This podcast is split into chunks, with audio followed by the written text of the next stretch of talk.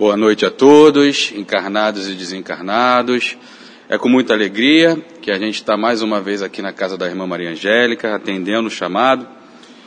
A gente está sempre disposto a colaborar na obra da irmã, então a gente aceita com muita alegria as oportunidades de trabalho que nos são enviadas. E hoje, na noite de hoje, nós vamos falar sobre o livro dos Espíritos a gente vai falar sobre a terceira parte, mas como a gente está com essa, essa advento da tecnologia, né? A gente está sempre recebendo novos integrantes, novos membros, novos filhos amados do coração da irmã Maria Angélica. Então a gente, eu gosto sempre de falar um pouquinho do livro dos Espíritos, só para a gente ter aquele gostinho de quero mais, aí participar dos cursos da casa que estão aí bombando. Ainda há pouco a gente estava aqui assistindo aí do curso com a Dani, com a Cris.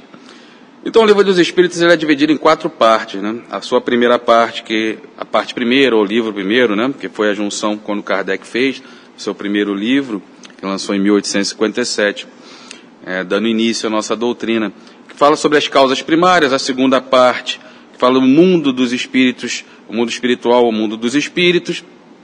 A terceira parte, que é a parte que a gente está estudando atualmente aqui na casa, que são as leis morais, as leis naturais, as leis morais e a quarta parte, que é a esperanças e consolações.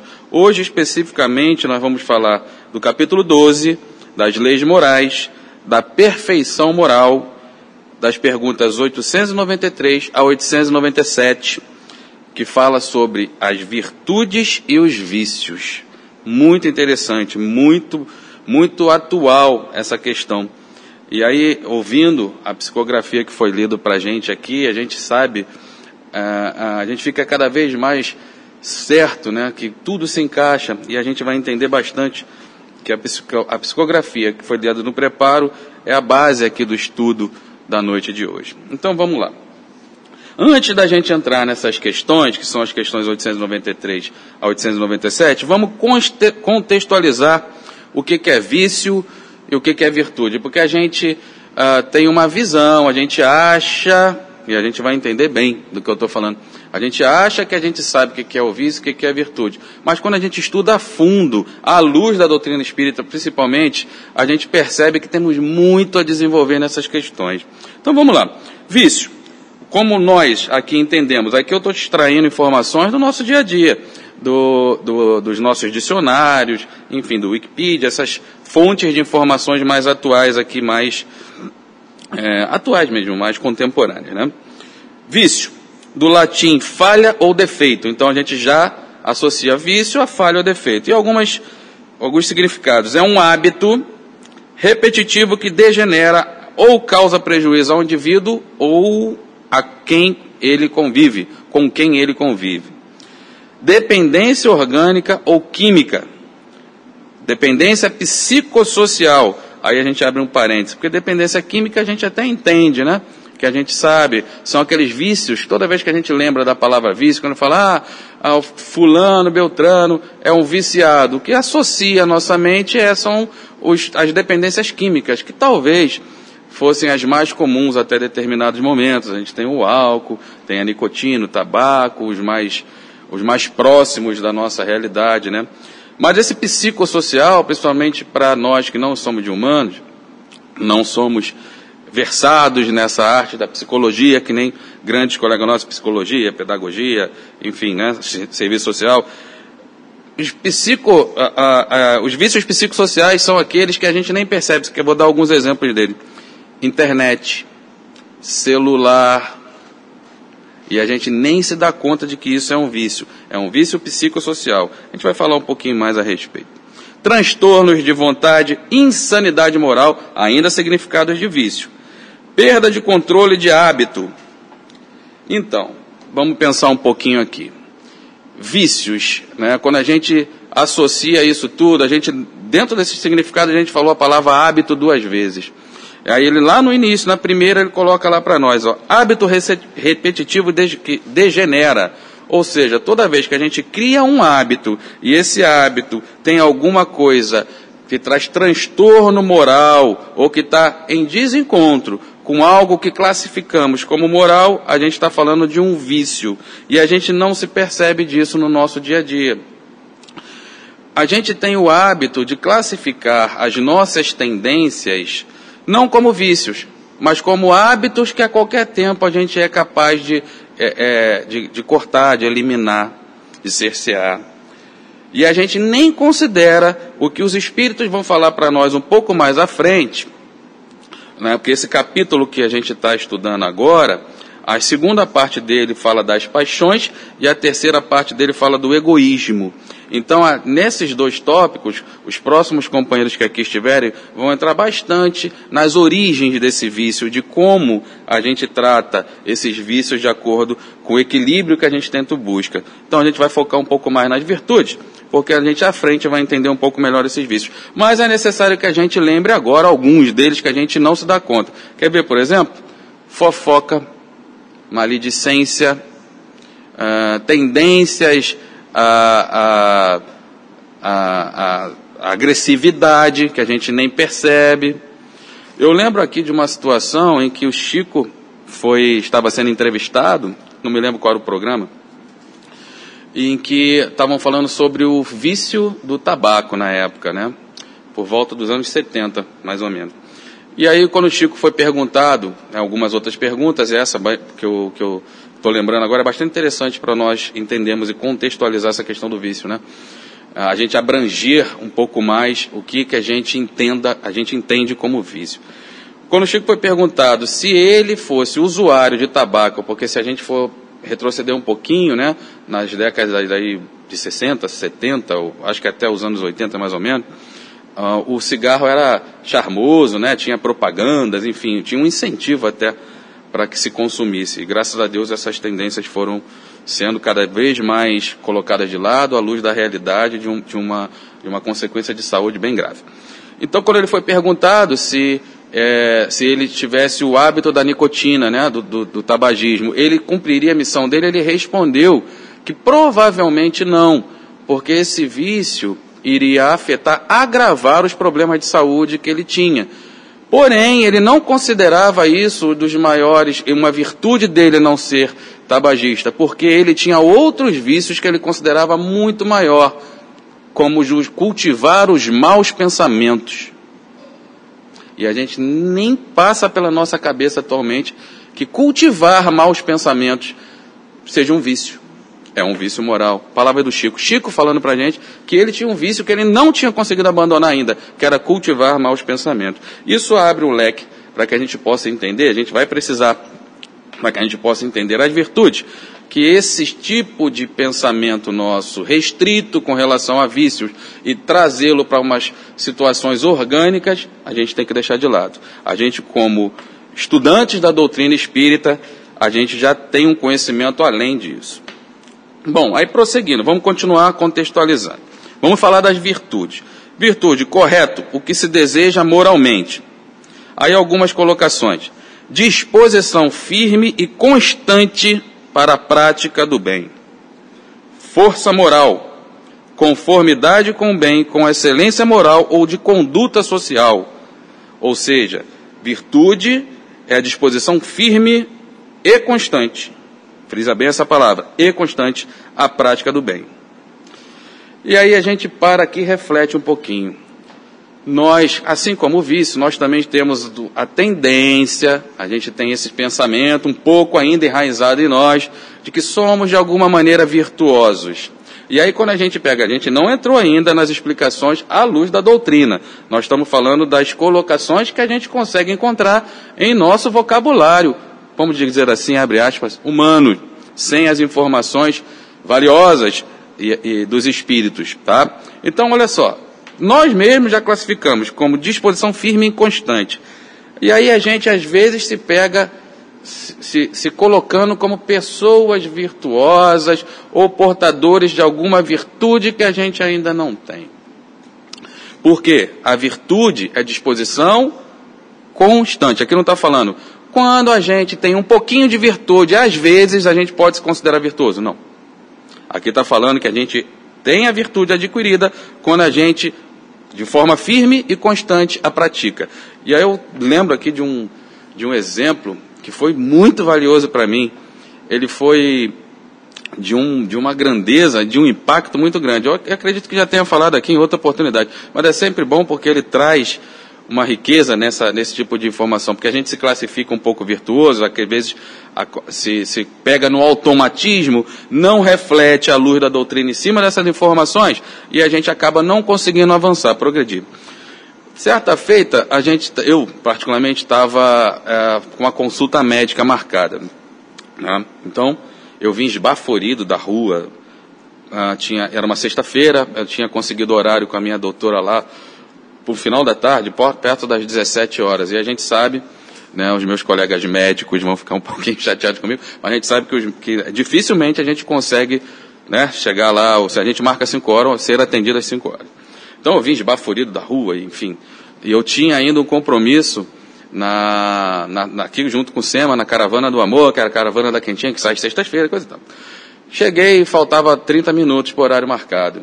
E aí, para minha surpresa, a atendente e eu vim esbaforido, falei, nossa, está faltando só meia hora, né?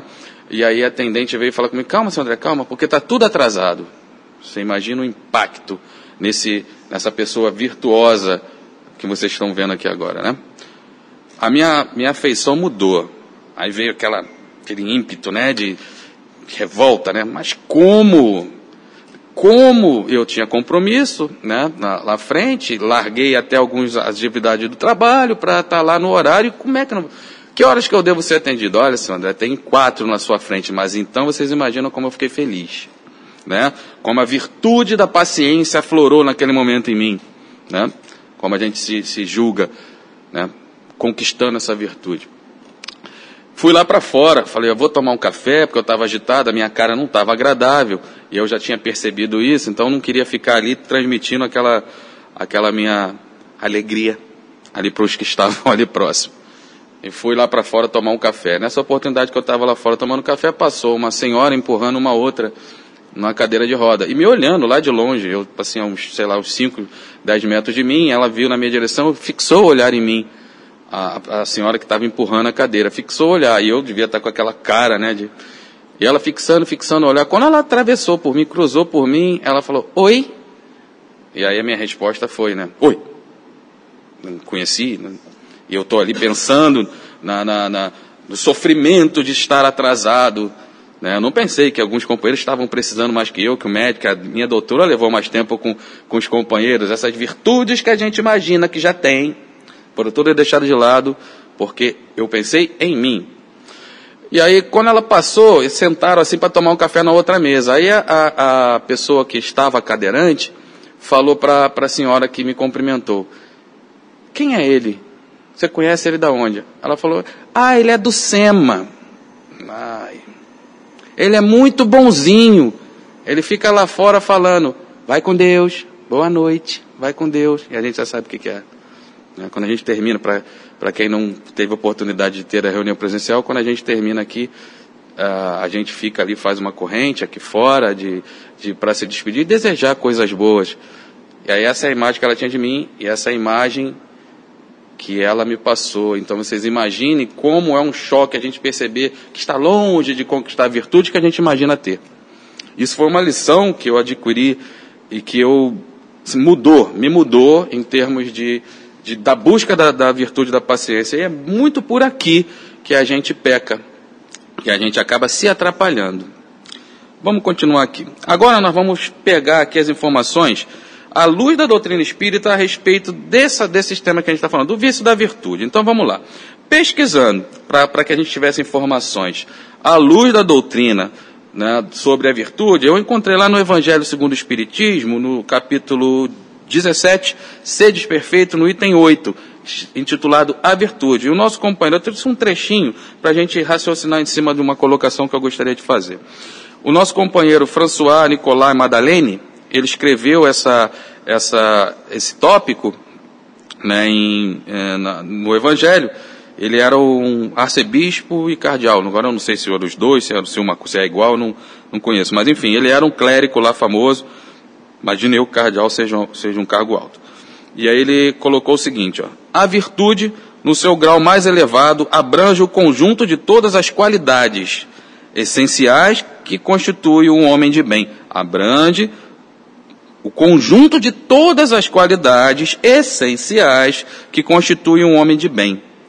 Ser bom, caridoso, trabalhador, sóbrio, modesto, são as qualidades do homem virtuoso. Fácil, né, para nós, né? Nós espíritas somos isso tudo, né? Trabalhadores, caridosos, bondosos, sóbrios, né? pelo menos a gente se considera.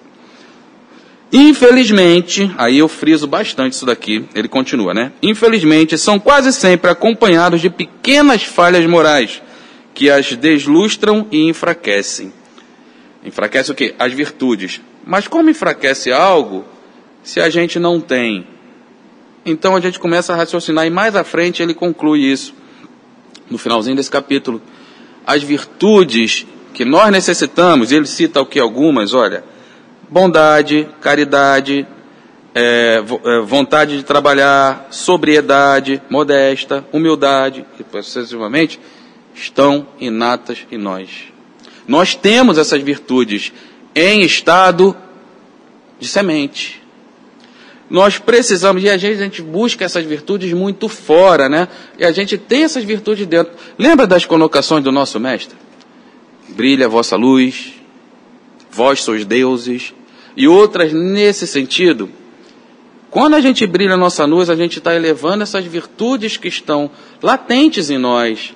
E a nossa grande tarefa é desenvolvê-la ao longo de nossas existências, através de provas, expiações, quando necessárias, através das provações, para que a gente tenha certeza de quando chegar lá na doutora novamente e ficar atrasado, a gente não ficar impaciente, não ficar irritado, a gente pensar na bondade, na caridade e assim sucessivamente. Essa informação desse nosso amigo cardeal, do François, ele fala algumas outras vezes, não me lembro se ele também faz alguma colocação no livro dos Espíritos, mas no Evangelho mais de uma vez, tenho certeza.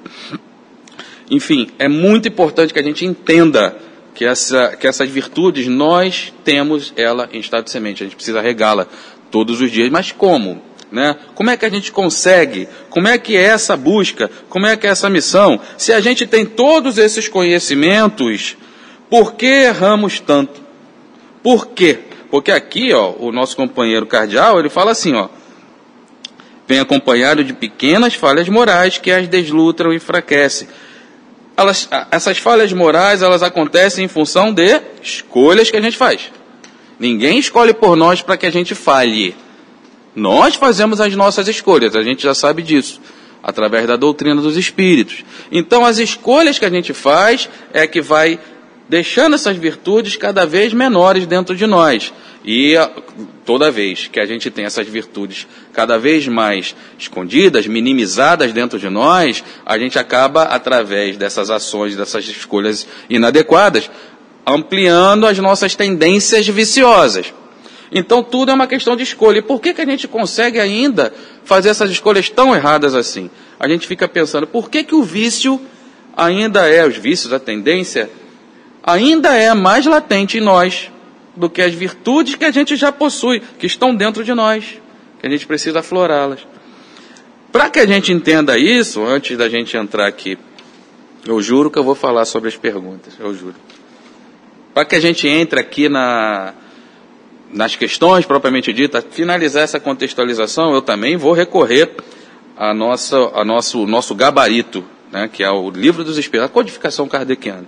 Né? A gente não precisa ficar inventando muito para pegar todas as informações que nós precisamos para o nosso crescimento evolutivo moral. Está tudo aqui, né? dentro da codificação kardeciana, que é o Evangelho, as mensagens, a boa nova do Cristo. Tá? Por isso a importância e a, a, casa aqui da irmã Maria Angélica frisa muito o estudo, o empenho, a dedicação em cima de adquirir esses conhecimentos, porque através desses conhecimentos adquiridos nós temos valores mais elevados, a gente desenvolve as virtudes que já estão aqui. Tá? Então vamos recorrer aqui, para que a gente entenda por que a gente ainda faz essas escolhas tão ruins. Aí eu vou recorrer ao Livro dos Espíritos, a questão que começa, se não me engano, na 101, que é a escala espírita. Vou recorrer ao Kardec. Vocês lembram da escala espírita? Olha só, na pergunta 101, os espíritos colocam para gente que a escala espírita inicia, estou resumindo, né? Na terceira ordem, que são os espíritos imperfeitos. E aí ele diz a característica desses espíritos. Predominância da matéria sobre o espírito. Hum. Propensão para o mal. Hum, interessante. Ignorância, orgulho, egoísmo e todas as paixões que lhes são consequentes. Tem a intuição de Deus. Aí, ó. Deus é a essência de todas as virtudes. E nós somos a centelha divina. Mas não o compreende. Esses são os espíritos imperfeitos. Vamos ler os outros. Eu não sei se a gente se encaixa aqui, eu não sei. Vamos, vamos ler todos, né? Quem sabe? Tem alguma coisinha melhor para nós aqui, né? Vamos na segunda ordem. Espíritos bons. Opa! Bom, vamos ler, né? Vamos nos empolgar ainda não, vamos ler primeiro. Característica dos bons espíritos: predominância do espírito sobre a matéria. É, começou a complicar. Desejo do bem. É, a gente de vez em quando, né? A gente de vez em quando a gente ainda tem um desejo bondoso aí. Suas qualidades e poderes para o bem estão em relação com o grau de adiantamento que hajam alcançado. Uns têm a ciência, outros a sabedoria, outros a bondade. Ah, começa a ficar um pouco mais distante. E aí ele complementa aqui, ó. Compreendem Deus e o infinito e já goza da felicidade dos bons. Com certeza não está dando para nós aqui. Mas vamos continuar lá. Espíritos de primeira ordem, espíritos puros nenhuma influência da matéria, superioridade intelectual e moral absoluta com relação aos espíritos das outras nadas. Os espíritos que compõem percorreram todos os graus da escala e se despojaram de todas as impurezas da matéria. E aí a gente vai parar por aqui. Exemplo de espírito puro, Jesus. O único que esteve aqui encarnado, espírito puro, entre nós. Então, a gente, através da escala espírita, a gente consegue entender por que, que a gente faz as escolhas erradas porque ainda estamos classificados na segunda ordem. Desculpa, na terceira ordem. Que os espíritos imperfeitos, a predominância das paixões ainda é muito forte em nós. É lógico, a gente agora no estado que a, que a humanidade se encontra, o nosso planeta, a psicosfera do planeta se encontra em fase de transição, a gente começa a flutuar, né? A gente tem, se a gente for parar para pensar na grande maioria né? A gente tem, a gente transita né, entre o escopo lá de que dá uma predominância do mal e a gente às vezes tem bons pensamentos, mas em sua grande maioria até pensamentos melhores do que pensamentos maus. A gente ainda está transitando nisso. A gente ainda é aprendiz nesse aspecto. Por isso a gente ainda tem muito latente nós os vícios, principalmente derivados dessas paixões que são característica nossa de espíritos impuros.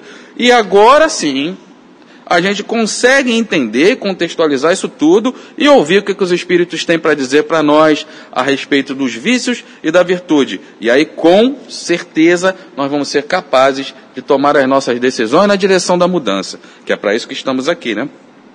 Então vamos lá. Na pergunta 893, qual é a mais meritória de todas as virtudes? Kardec pergunta aos Espíritos. Bom, já que a gente precisa das virtudes, né? Desenvolver essas virtudes em nós significa nos elevarmos a um nível evolutivo que a gente, para o qual a gente almeja, para o qual a gente foi criado por Deus, né? Nós fomos criados simples e ignorantes para a felicidade, não para ficar ali na terceira ordem para sempre. E aí a resposta dos espíritos a essa pergunta, vou repetir a pergunta: qual a mais meritória de todas as virtudes? Olha a resposta, que resposta linda, poética até. Toda virtude tem seu mérito próprio, porque todas indicam o progresso na senda do bem. Ou seja, toda a pequena virtude que está latente em você, quando você aflora ela, ela tem mérito.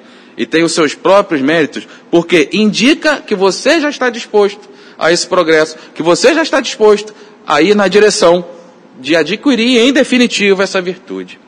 Aí ele completa, continua, completa não, continua.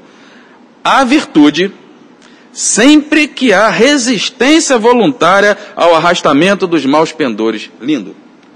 Lindo, lindo, lindo.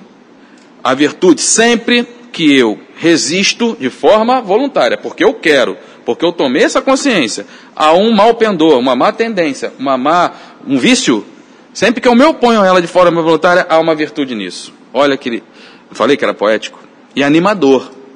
E aí a gente entende aqui, né? Reconhece-se o verdadeiro espírita pelo esforço que ele faz em se melhorar. É uma coisa fechando com a outra. Né? A gente vai percorrer toda, todas as informações da Boa Nova do Cristo, a gente vai chegar sempre ao esforço em se melhorar, conhecer a si mesmo, praticar a caridade e assim sucessivamente. Mas eu, eu, eu tenho certeza que isso, isso é, é brilhante para o nosso progresso evolutivo, tomar isso como, como uma verdade absoluta para nós. Aí ele conclui essa pergunta na resposta seguinte: a mais meritória das virtudes, porque ele perguntou lá qual era a mais meritória. Ele faz essa explanação e diz assim: ó, a mais meritória é a que assenta na mais desinteressada caridade. Aí a gente entende a psicografia da irmã Celeste, se não me falha a memória, que coloca para a gente a caridade como fundamento para que a gente possa, nesses momentos, enfrentar tudo que a gente está destinado a provar e a espiar quando necessário. Caridade. Aí a gente entende porque o nosso codificador colocou como lema da nossa doutrina: fora da caridade não há salvação. Porque através da caridade, que é o que é a caridade, gente? O amor em movimento. É quando a gente coloca o nosso amor, a, a, a forma mais concisa, digamos assim, material, de a gente expressar o amor é através da caridade. Caridade é o amor em movimento. Então, para que a gente adquira virtudes, nós precisamos ser caridosos. Simples assim. Simples e fácil. Ser caridoso é fácil. Pelo menos deveria. Para nós espíritas, cristãos, que já estudamos, já estamos estudando, já estamos dentro, já somos conhecedores de todas essas informações. Prosseguindo, tá? Na pergunta 894, ele pergunta o seguinte, o Kardec aos espíritos: há pessoas que fazem o bem espontaneamente, sem que precisem vencer quaisquer sentimentos que lhes sejam opostos. Terão tanto mérito quanto as que se veem na contingência de lutar contra a sua natureza, que lhes é própria, e a vence? Vamos traduzir essa pergunta que é um pouco longa. O que, que o Kardec está perguntando aos espíritos? Tá bom, a gente sabe então que a, as virtudes são adquiridas através da caridade, que ela é a mais meritória, mas a gente sabe também que todo esforço né, que ele falou lá, que a gente faz em vencer qualquer que seja os nossos pendores ruins, os arrastamentos a esses pendores, é meritório. Então, o que, que é mais meritório? As pessoas que fazem isso espontaneamente, porque nem precisam, sabe, fazem de, de uma forma espontânea, é natural para eles praticar essa, a, a, essa caridade, porque são virtuosas, ou aquela que se esforça em vencer suas tendências e pratica né, a caridade para a aquisição dessas virtudes. Quando a gente ouve essa pergunta, a primeira impressão que a gente tem de responder, um impulso, melhor dizendo, de responder é assim: não, então tem mais mérito aquele que se esforçou mais. Né? Uma visão micro e até de certo ponto egoísta da gente. Olha a resposta, para que a gente não tenha dúvida em relação a isso. Interessante essa pergunta, né? Por quê? Porque Kardec estava vendo isso na, na, realidade. E até hoje a gente vê, né? A gente acaba não. Para as pessoas que fazem de uma forma é, espontânea, né? A gente acaba não enxergando tantos méritos quanto elas têm. E a gente vai entender aqui uma maneira muito peculiar de enxergar essa situação. Eu, eu acho essa pergunta muito interessante. Olha a resposta. Só não tem que lutar aqueles em que já é progresso realizado. Ou seja, ele começa respondendo assim: bom, aqueles que fazem a caridade, como você está dizendo, que não precisam lutar contra as, as tendências, assim como vocês precisam, você, eu, preciso, elas já alcançaram progresso, já realizaram o processo. Esses lutaram outrora e triunfaram. Lembra da escala espírita? Então, quer dizer, os bons espíritos já passaram pela por, pela característica dos espíritos imperfeitos. Os espíritos puros estavam lá, estavam lá naquela escala espírita. Os espíritos puros passaram por todos os progressos até chegar no nível máximo, né, que eles alcançaram lá, de pureza. E ele até fala uma palavra que é muito interessante, que a gente reflita também. Ele fala assim, de, é, de é, é, deixou de lado todas as impurezas da matéria. Então, quando a gente pensa que o espírito puro A, a, pureza vem da gente eliminar as impurezas que existem em nós. E quando a gente elimina essas impurezas que existem em nós, a gente aflora as virtudes. Aí ele continua aqui, ó. Por isso é que os bons sentimentos nenhum esforço lhe custam e as ações que lhe parecem simplíssimas as são. O bem se lhes tornou um hábito, ó, novamente essa palavra hábito aí. Devidas lhe são as honras que se costumam tributar aos velhos guerreiros que conquistaram seus altos postos. Ou seja, a resposta é diferente de como a gente pensa a priori, né? Não, aquele que mais luta para conquistar algo é aquele que merece mais do que aquele que. Não, aquele lutou, a gente não pode esquecer disso. Que toda a elevação moral que a gente possua, e os bons espíritos possuem muito mais, em muito maior grau, não estamos nem falando de espírito puro, que já tem todas as virtudes conquistadas, elas advêm de luta. Ninguém nasceu, foi criado por Deus, já pronto, preparado, espírito puro. Ele venceu os desafios que agora estamos é, é, enfrentando. Eles outrora tiveram as mesmas, as mesmas, abre aspas, necessidades de provações, de expiações, reencarnatórias, até conquistar os méritos e as virtudes que eles já possuem. Então, a gente tem que sempre atentar que quando vê algo assim, que a gente entenda que aqueles companheiros já venceram.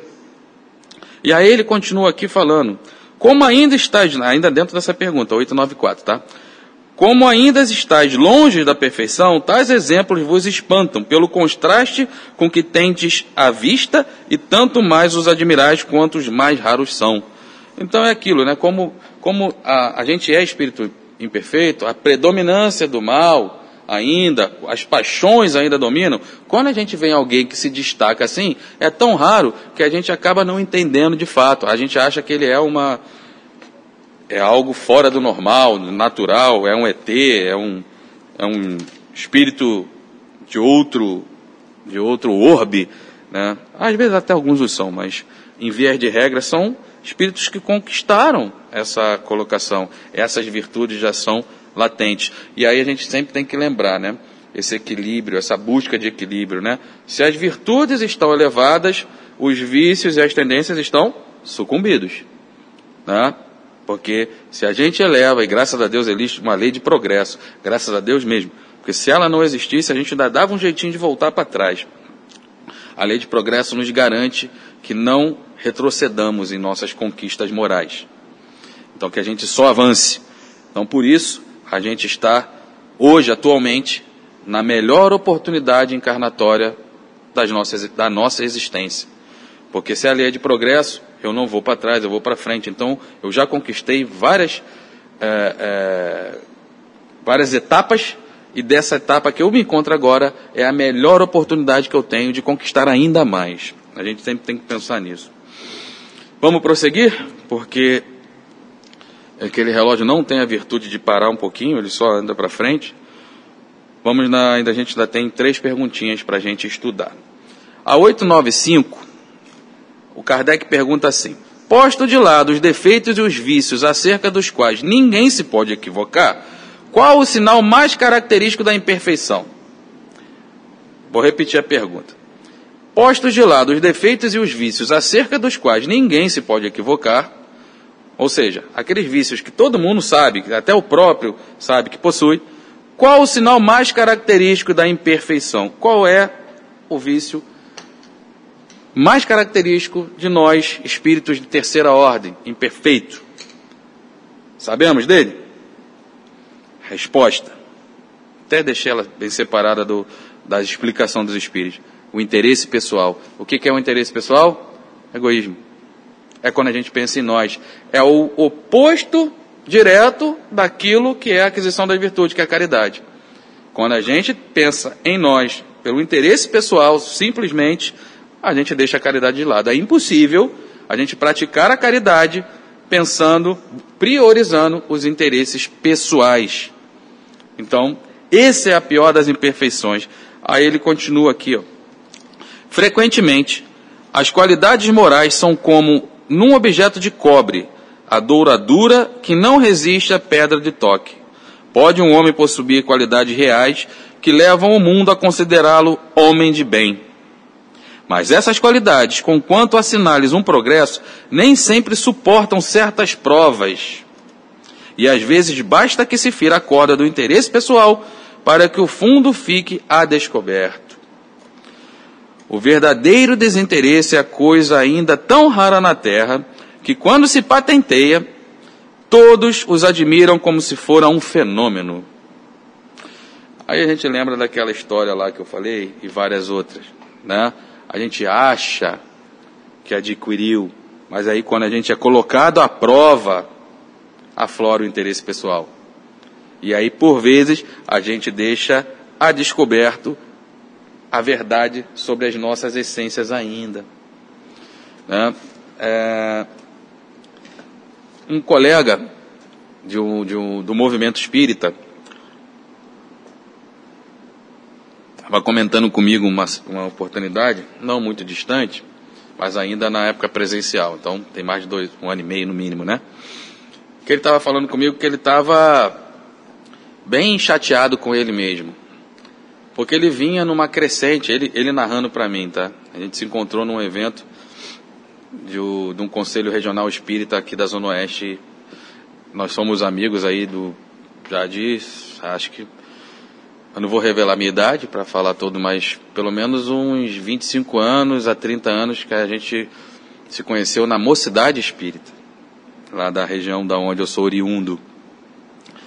E aí a gente conversando, ele falando que estava um pouco decepcionado com ele mesmo, porque ele havia ele estava certo de que ele tinha conquistado uh, uma virtude que ele não conquistou.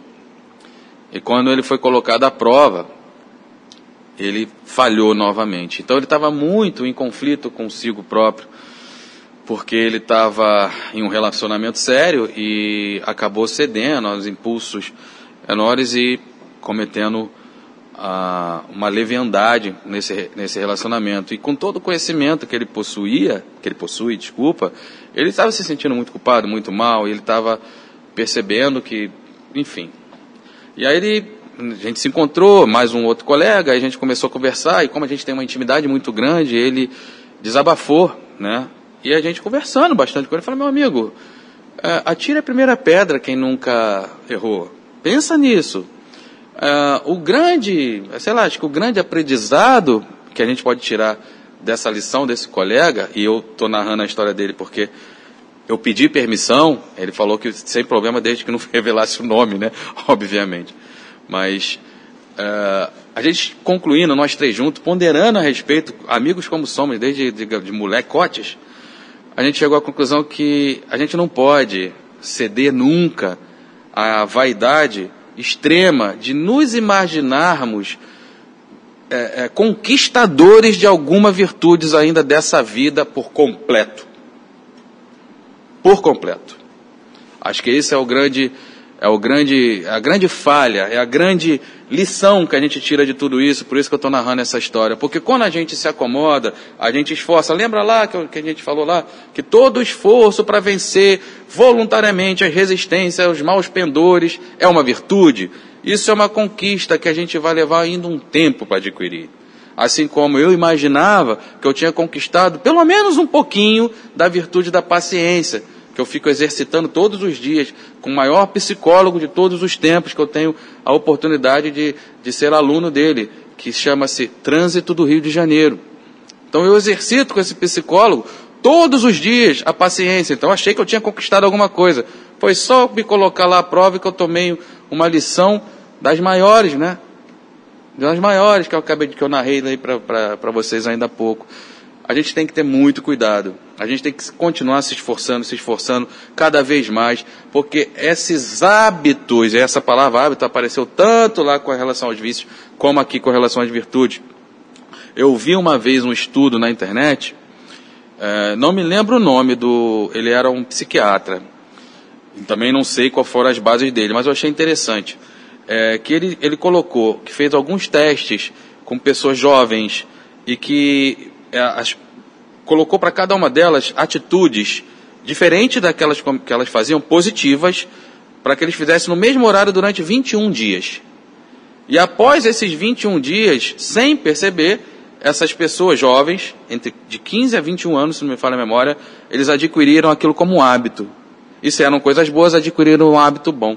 Então, que a gente consiga, dentro de toda essa, essa, esse aprendizado, essas ponderações a respeito da virtude e dos vícios, nos esforçar cada vez mais para florar dentro de nós a essência divina, que são as virtudes que a gente possui.